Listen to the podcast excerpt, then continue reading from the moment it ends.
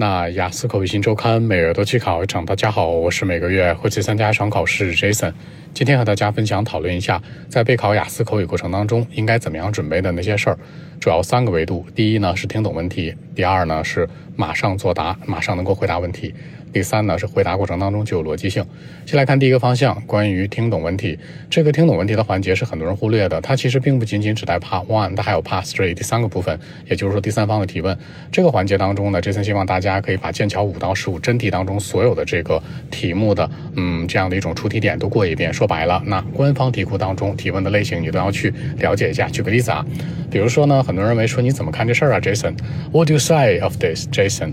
那一般来说大家都会这样去理解，但是。它真正的地道的官方口语当中的题库呢，会有这样一种提问方式：What do you have in your mind？那在你印象当中，哎，你有什么样的一些想法呀？它其实是等同于 What do you say 的。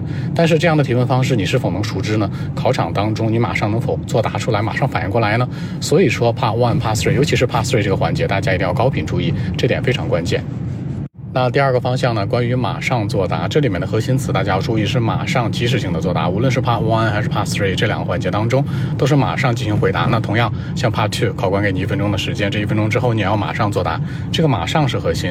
很多人觉得说 Jason，其实我觉得啊，我可以去回答很好，但是这个回答的效率没有那么高。考官问一个问题之后啊，我要隔个五秒、十秒，甚至十五到二十秒才能答上来。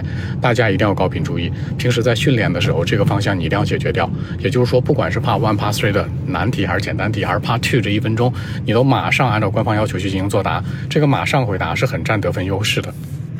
那第三个环节呢，就非常重要，是回答。在回答的过程当中呢，要保证两个流畅度，第一个是思维逻辑的流畅，第二个是语音语调的流畅。什么意思呢？就是说你在回答的过程当中呢，一定要有东西可说，以及呢，在说的过程当中保持语感的一个状态非常顺畅。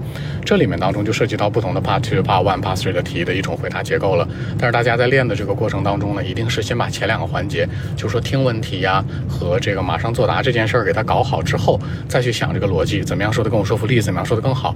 给大家一个忠告或者说一个小建议啊，就是在准备雅思口语的时候呢，你要明确知道自己要多少分，不要说 Jason 我可能只要一个六六分到六点五的一个水平，但是呢我拿这个九分的水平去衡量自己。大家可以换算一个标准，雅思口语满分是九分乘以十一约等于一百分，换算成百分制，你的六分是六十六分，你的六点五大概是七十分，你的七分是七十七分，七点五大概是八十分。所以说你在七点五以下基本都不是优秀，对不对？所以说的话呢，不要拿九分标准衡量自己。我讲一个事情会。回答一个话题，既要逻辑，又要用词，又要表达，又要词汇，什么都想非常完美，这是不现实的。你可以通过简单的方式去做，你对应的这个标准想要多少分，你就用多少分的方式去准备，可能会更为稳妥一些。好，那今天这期节目呢就录制到这里。如果大家有更多的问题，还是可以 follow WeChat B 一七六九三九一零七 B 一七六九三九一零七。希望今天这期节目给大家一点帮助，谢谢。